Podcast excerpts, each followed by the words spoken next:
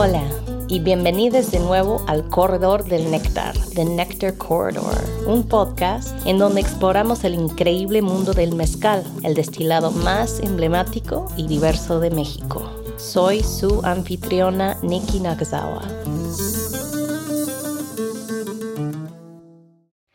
Fui a visitar a mi colega Félix Monterrosa a su mezcalería Quish, situada en el centro de Oaxaca, cerca del mercado central de Bastos. Félix fue uno de los pioneros en integrar la producción con la degustación y traer a la vida el concepto de mezcalería. También formó parte de la Unión de Palenqueros y tiene un profundo amor por la historia y tradición del mezcal, de la cual su familia es parte importante. Con él voy a charlar sobre el mezcal de mediados de 1900, desde su bisabuelo hasta su generación, y cómo pasaron de ser perseguidos por la autoridad a lograr que personas fuera de las comunidades productoras reconocieran la gran calidad y diversidad de los mezcales tradicionales. Estamos en la mezcalería Quish, en este espacio que ya, ya tenemos 13 años. La mezcalería está ubicada aquí en, en el centro de Oaxaca y pues aquí seguimos, ¿no? Es como desde el inicio de este proyecto difundiendo eh, la complejidad de los mezcales tradicionales. Sí, súper. Y Félix, ¿de dónde eres? ¿De dónde es tu familia? ¿Y cuántas generaciones llevan en, el tema del mezcal? Yo nací aquí en, la ciudad, en Oaxaca. Híjoles, de mezcaleros, pues se sabe que el, el papá de mi abuelito, don Luciano Monterrosa, trabajó en, en unas haciendas produciendo mezcal pero ya quien puso su palenque fue mi abuelito, Pedro Monterrosa. Él fue ya quien compró los trastes y puso su taller. Desafortunadamente mi abuelito falleció muy joven, como a los 43, 44 años, algo así. Eh, entonces la, pues unos tíos eh, tuvieron que salir muy jóvenes eh, bueno, de hecho ya todavía mi, abuelito vivía cuando los empezó a encaminar a la comercialización del mezcal, a buscar mercados, rutas, ¿no? O sea, me refiero a, mercados, a vender el mezcal a granel en los distintos pueblos de Oaxaca e ir un poco más allá, Cruz. Y fue abriendo como ese, digamos, esa ruta comercial para mis tíos, los mayores, y en cada lugar eh, fueron abriendo expendios de mezcal que todavía existen.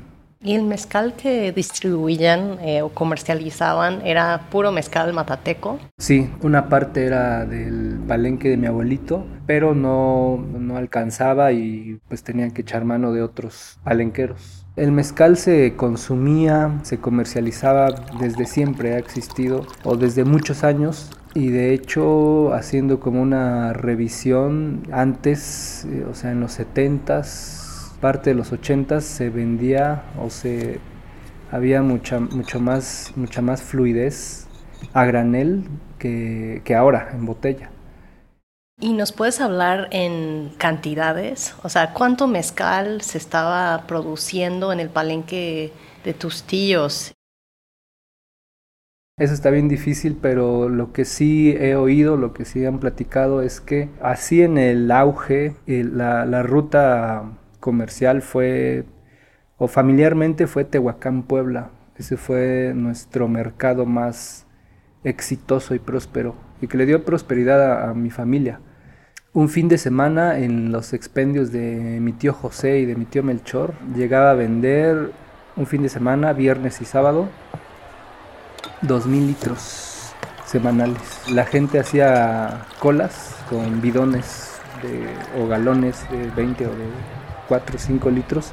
Eso fue como en, los 70s, mediados de los 70s, yo creo que hasta inicios de los 80s. Y yo, yo les he preguntado ahí a mis tíos si de pura casualidad no, no habrán tomado una foto de esas colas. Pero pues no, no pensaban las, las, fotos eran para eventos importantes, ¿no? Este, una boda, una cosa así.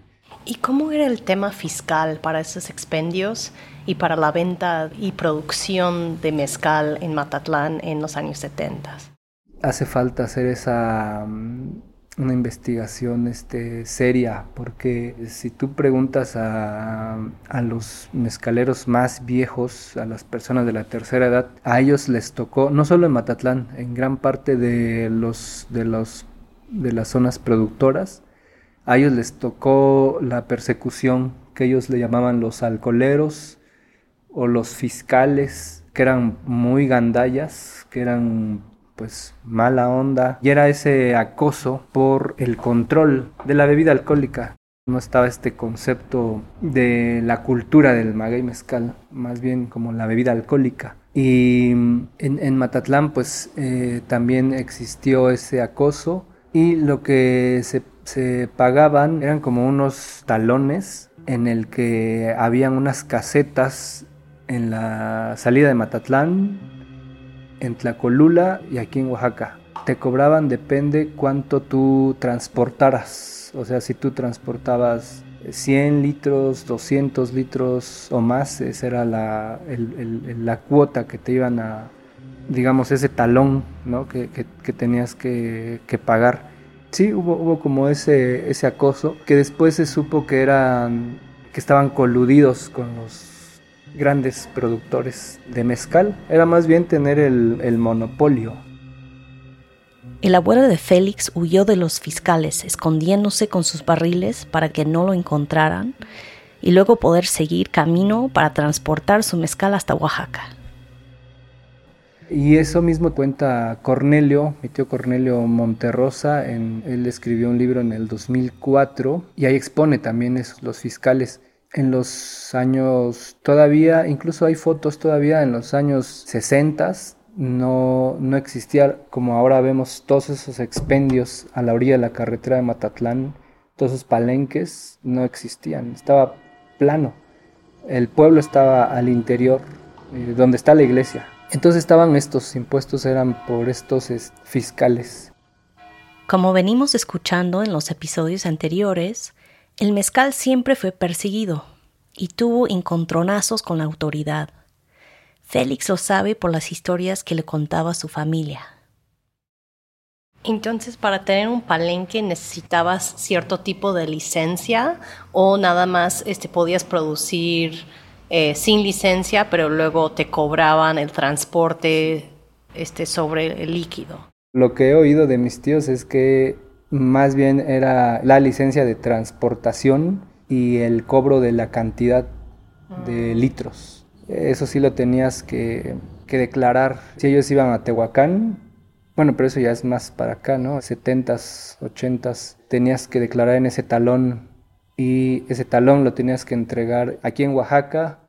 También es importante mencionar que hubo un movimiento en Matatlán Creo que ese fue a finales de los 70 que es un, movimiento que estuvo muy fuerte para combatir a esos fiscales. Algunos productores de Matatlán estuvieron, se hicieron como dos bandos, los que estaban en contra de esos fiscales y los que, ya sea por costumbre, ya sea por, por temor a la, a la autoridad, eh, decían que no se querían meter en esos problemas.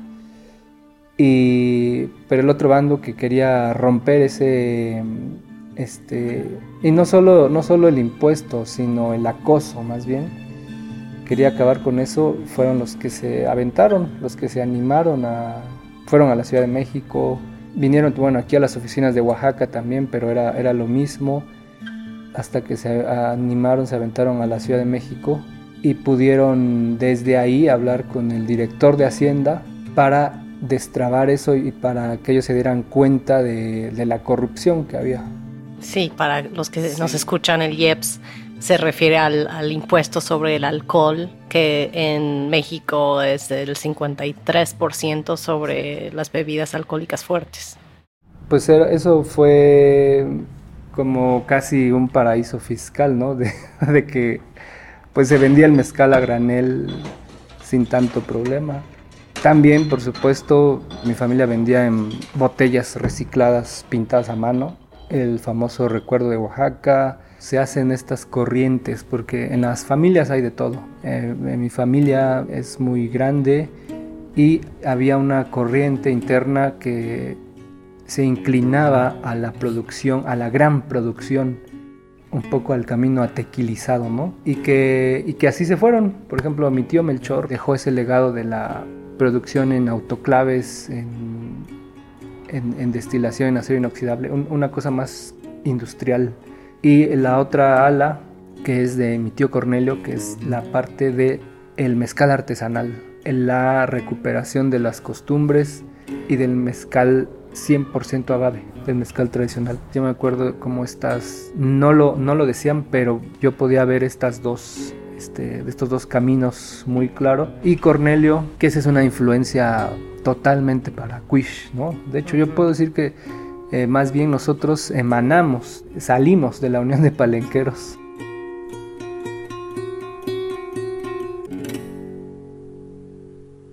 Según lo que me cuenta Félix, la adulteración masiva del mezcal comienza en los años 80 por un par de familias en Matatlán que empiezan a rebajar el mezcal de 100% maguey con alcohol de caña barata para volverlo más accesible.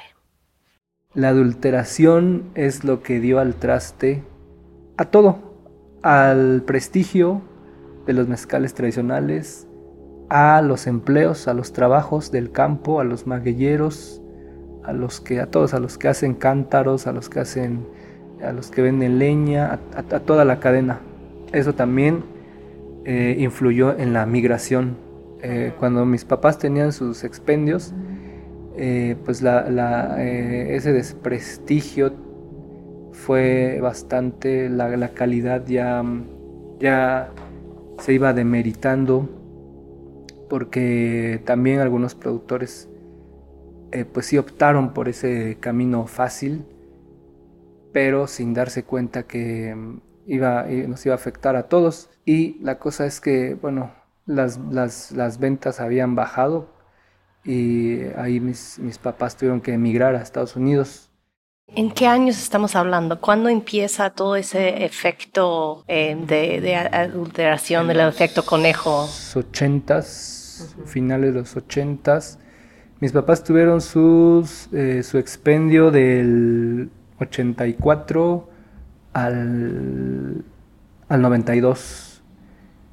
Eh, más o menos eh, a finales de los 80 se empezó la, adulteración. Eh, el mezcal lo transportaban en barricas. De hecho, ahorita voy a buscar una foto y te, la, y te la muestro. Y ni recién llegaba la camioneta de mezcal, una camioneta de 3 toneladas, ni recién llegaba el, mezcal y la gente ya quería que, les despacharan directamente de la camioneta. Eh, fueron, fue un auge. Y bueno, ya lo que, lo que a nosotros nos tocó, este, o sea, lo digo a mi mamá, a mí, eh, ya no fue tanto, ¿no? Ese, ese auge que les tocó a mis tíos. Pero bueno, nos ayudaba eh, ese, ese expendio. Y cada vez que, que, que, que vuelo a un palenque, a ese maguey cocido, al horno, me, me, acuerdo de mi, de mi niñez, no sé si porque uno en la infancia ve todo como diferente, más, como más, como recuerdos muy, muy padres, muy, muy, muy bonitos y, y vendíamos también las botellas pintadas a mano, recicladas, tenían que mis primos conseguían las botellas así de, de Don Pedro, eh, eran más las de Don Pedro, el brandy este, de Pedro Domecq este, las que se reciclaban para pintarse. Eh, los cántaros, por supuesto, los cántaros de barro negro, los changos, este, las bromas de barro, el mezcal de gusanito, el mezcal eh, añejo, el reposado, el blanco, el espadín, este, eh, de frutas, de hierbas, de poleo, de, pericón, este, de nanche, etcétera. Y era una dinámica muy padre porque quien, quien nos llevaba esos, esos cántaros era mi tío José en su casa en Tehuacán. Y era un patio, me acuerdo que era un patio y mis demás primos se, se sentaban y hacían competencias de a ver quién pintaba más cántaros a mano.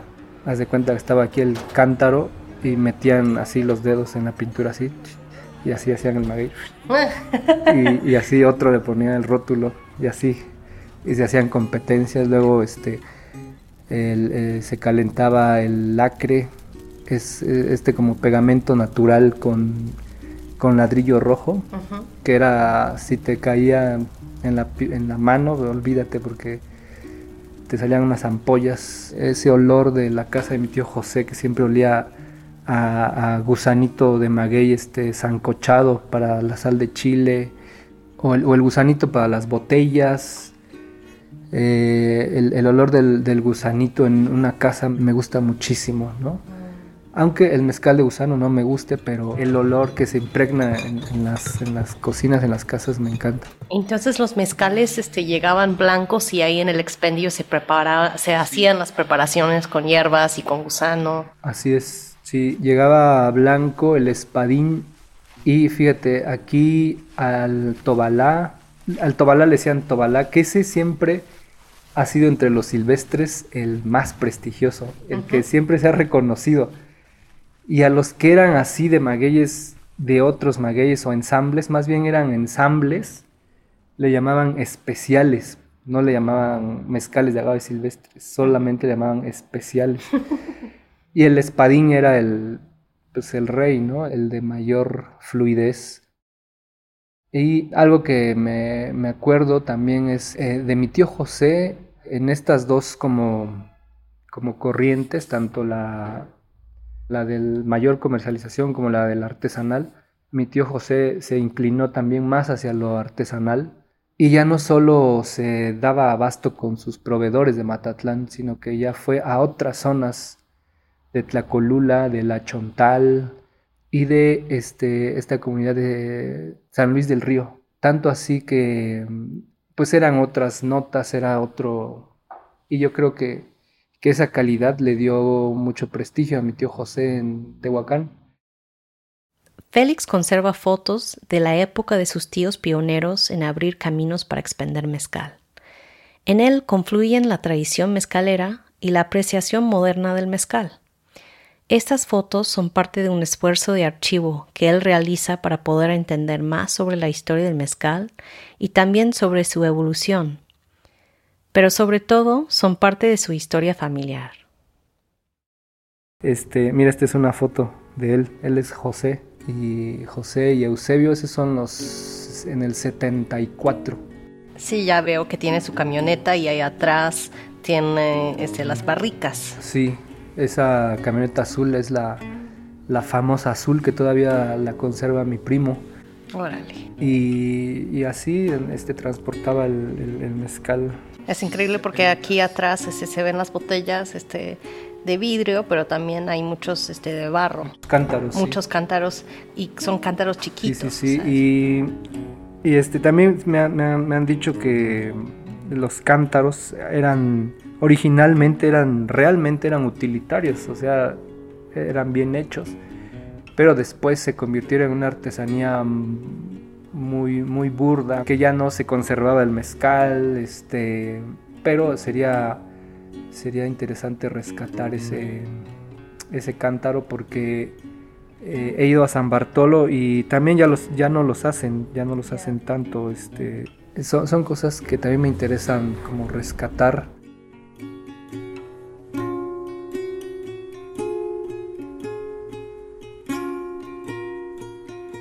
Félix habla sobre su experiencia personal, cómo se fue dejando embeber por la cultura del mezcal y cómo no fue nada fácil para él, porque al principio no sintió ese llamado. Pero en cuanto decidió meterse en este mundo en el que creció, el mezcal se volvió uno de sus maestros más influyentes e importantes. Y bueno, ya en el bachillerato, ya que estudié aquí, ya yo no quería como seguir ese camino eh, pero mi tío Cornelio pues sí me, invitaba a las asambleas de la Unión de Palenqueros, que para mí es una asociación eh, yo creo que poco reconocida, pero trascendente para mí. eh, porque yo ahí me di cuenta en el 2006, 2007, fueron, fueron varios años, bueno, como tres años que yo, que yo asistí, que conocí a otros maestros, ahí fue donde realmente yo conocí el mezcal. Lo que yo sabía del mezcal no, no, no tenía nada que ver con el verdadero mezcal, era una versión, o sea, era una... Era, era solamente una, una expresión, el espadín y el tobalá y el espadín en sus distintas variantes. En la unión de palenqueros fue donde yo realmente conocí la diversidad de agaves y donde yo conocí a, a los maestros. Eso es para mí sigue siendo realmente sorprendente cómo Cornelio pudo aglutinar a estos productores en estas asambleas y me acuerdo uno de los objetivos era darle salida a estos mezcales en los expendios de mezcal que hay. Hay que recalcar que el 95%, por no decir el 100% de los expendios de mezcal de Oaxaca, como fuera de Oaxaca, son de Matatlán. Entonces, ese era uno de los objetivos, que a través de Cornelio, que conocía a... que nos conocemos, todos los expendedores son de Matatlán y vienen siendo tíos, primos, familiares padrinos, que pudiera darse salida a estas, a estas expresiones que para mí sigue siendo, te repito, una cosa extraordinaria, una gran visión que tuvo Cornelio, de lo que yo pude reconocer, de lo que pude aprender, es valiosísimo para mí. Y se hacían dinámicas interesantes también, este, se hacían rifas de, bueno, más bien este, como, como una caja de ahorro para comprar alambiques nuevos.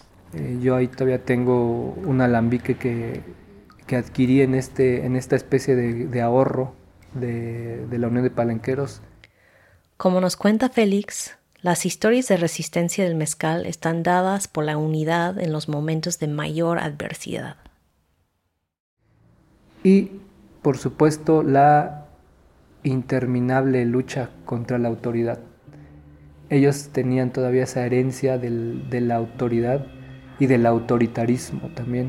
Mm.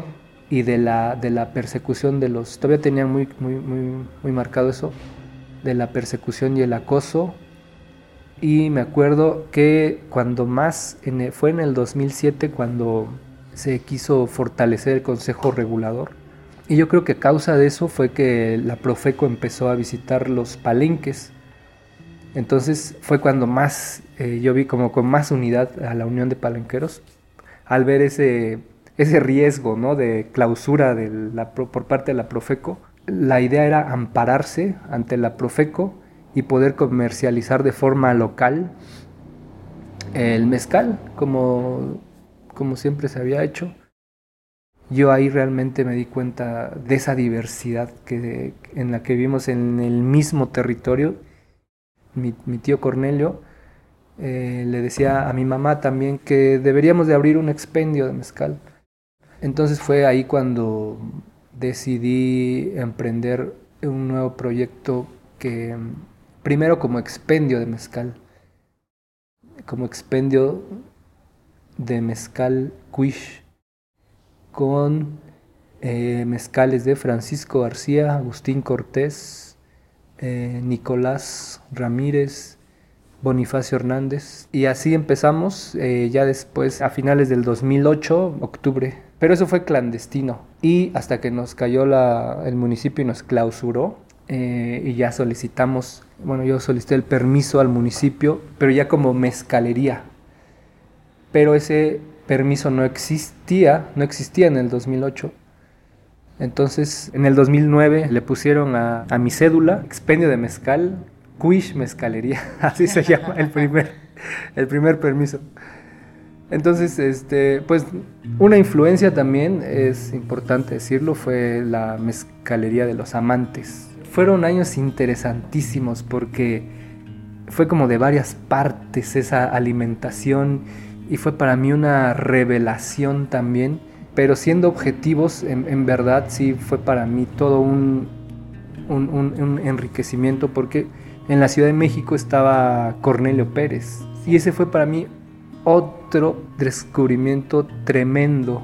Y yo lo conocí por una revista que salía en un semanalmente en el periódico Noticias, una revista, mira, aquí te traje esta revista de día 7. En el 2007 salió esta revista y fue donde leí este artículo de Cornelio Pérez y que hicieron una saboreada de mezcales a cargo de, Cornelio. Ese fue un trancazo para mí y ahí fue donde esas dos grandes influencias, de esos dos Cornelios, ¿no? Cornelio Monterrosa y Cornelio Pérez.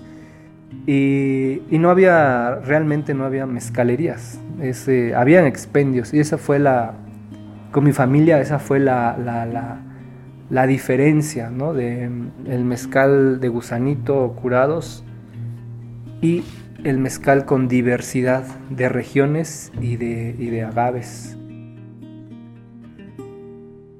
Y desde ahí em, me he dado cuenta que afortunadamente se preserva ese espíritu. Han, han, habido avances, en otros no tanto. Hace rato estaba viendo que aquí también ya hablaba del IEPS del 50%. Un avance, considero, es el reconocimiento de los maestros. Ese es un tremendo avance. En estos años era el mezcalero, el campesino, Ahorita son figuras ya casi rockstars. Eran años muy, este, muy mágicos para mí, muy interesantes. Y el ambiente, yo creo que el ambiente cultural de Oaxaca después del 2006 fue muy, fue muy, este, muy, muy rico, fue muy eh, renovador, que también querían alejarse del tradicionalismo, yo me acuerdo también los alebrijes que eran muy inocentes, que eran muy, este, muy sencillos, a lo de ahora que son, es una locura de ahí con Jacobo y María, que son obras de arte. No sé, em, ha, evolucionado pues ya en, desde, esta, desde esta revista ya 15 años.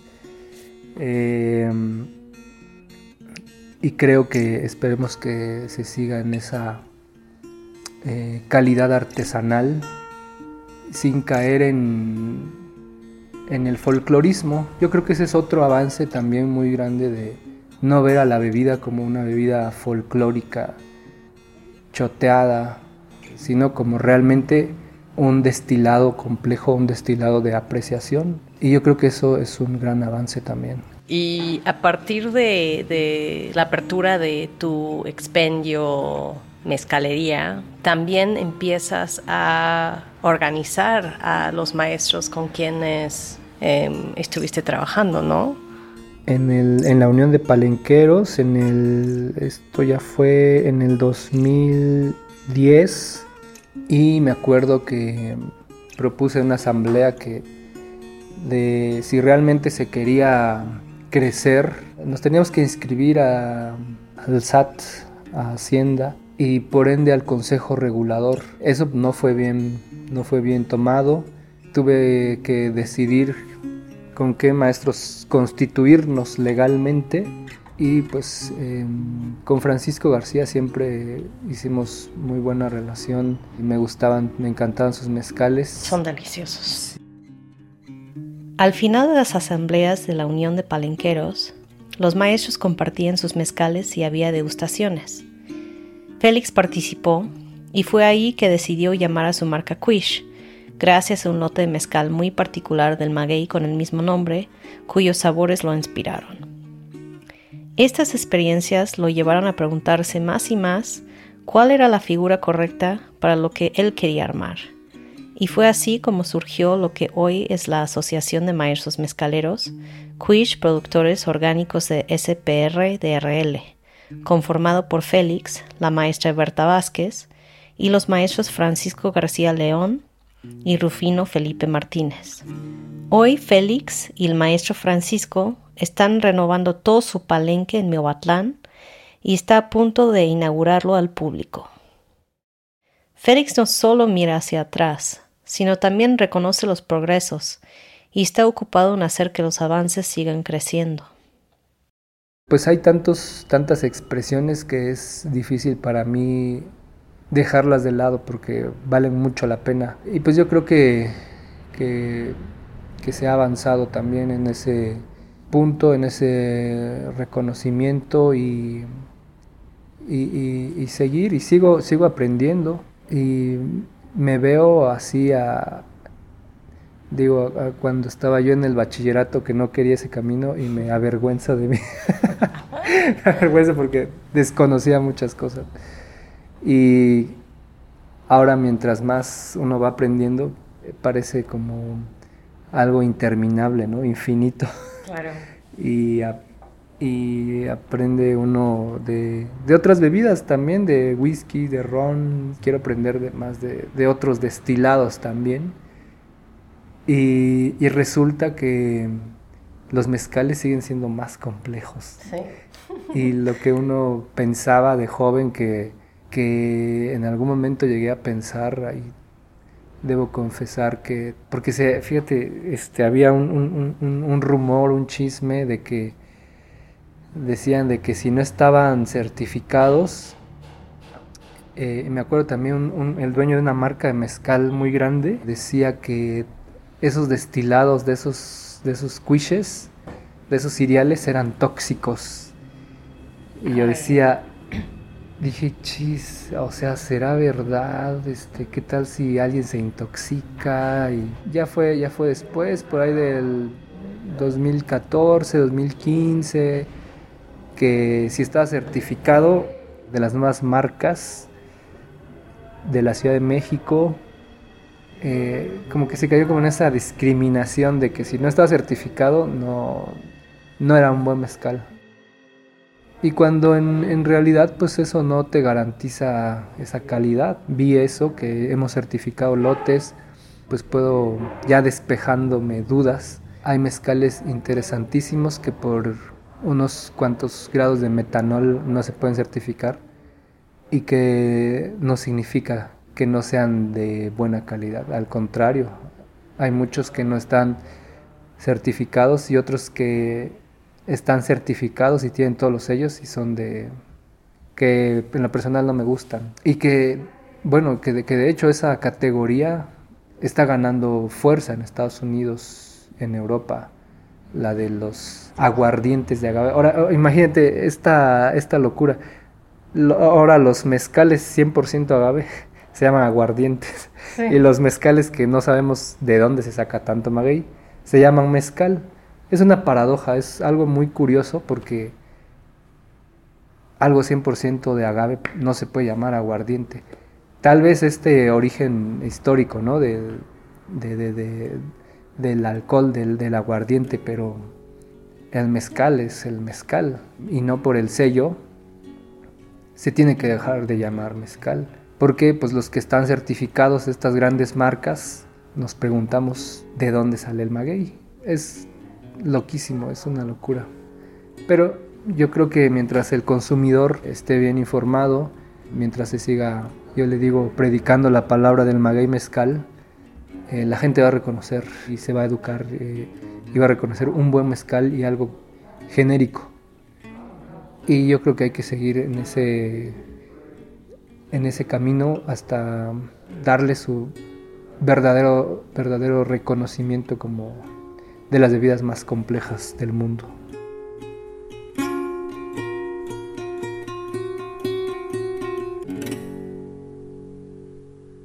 Ya para cerrar con broche de oro, brindamos con un mezcal de su colección. ¿Qué, nos vas a servir? Mira, aquí este traje una botella de el compañero Teodomiro mm. de San Vicente Coatlán. Eh, a él ya lo conocí en las visitas que hicimos con Abel. Mm, de maestros de mezcal. De maestros del mezcal. Y se me hace un, un muy, muy interesante. Desde el 2017. Órale. Salud. Qué increíble que conservaste esto.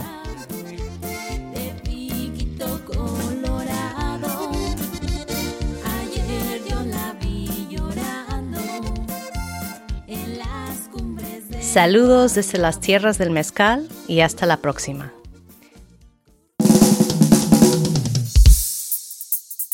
El Corredor del Néctar es parte de Whetstone Radio Collective.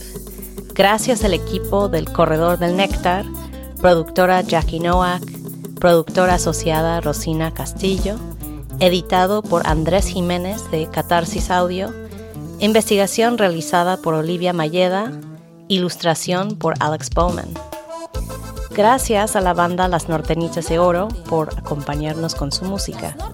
También me gustaría agradecer al fundador de Whetstone, Steven Satterfield, a la productora ejecutiva de Whetstone Radio Collective, Celine Glacier, al ingeniero de sonido Max Kotelchuk, al productor asociado Quentin LeBeau y al becario de sonido Simon Lavender. Pueden obtener más información sobre este podcast en whetstoneradio.com. También pueden encontrar a Whetstone Radio en Instagram y Twitter y suscribirse a nuestro canal de YouTube Whetstone Radio Collective para obtener más contenido del podcast en video. Hay mucha más información sobre todo lo que sucede en Whetstone en whetstonemagazine.com.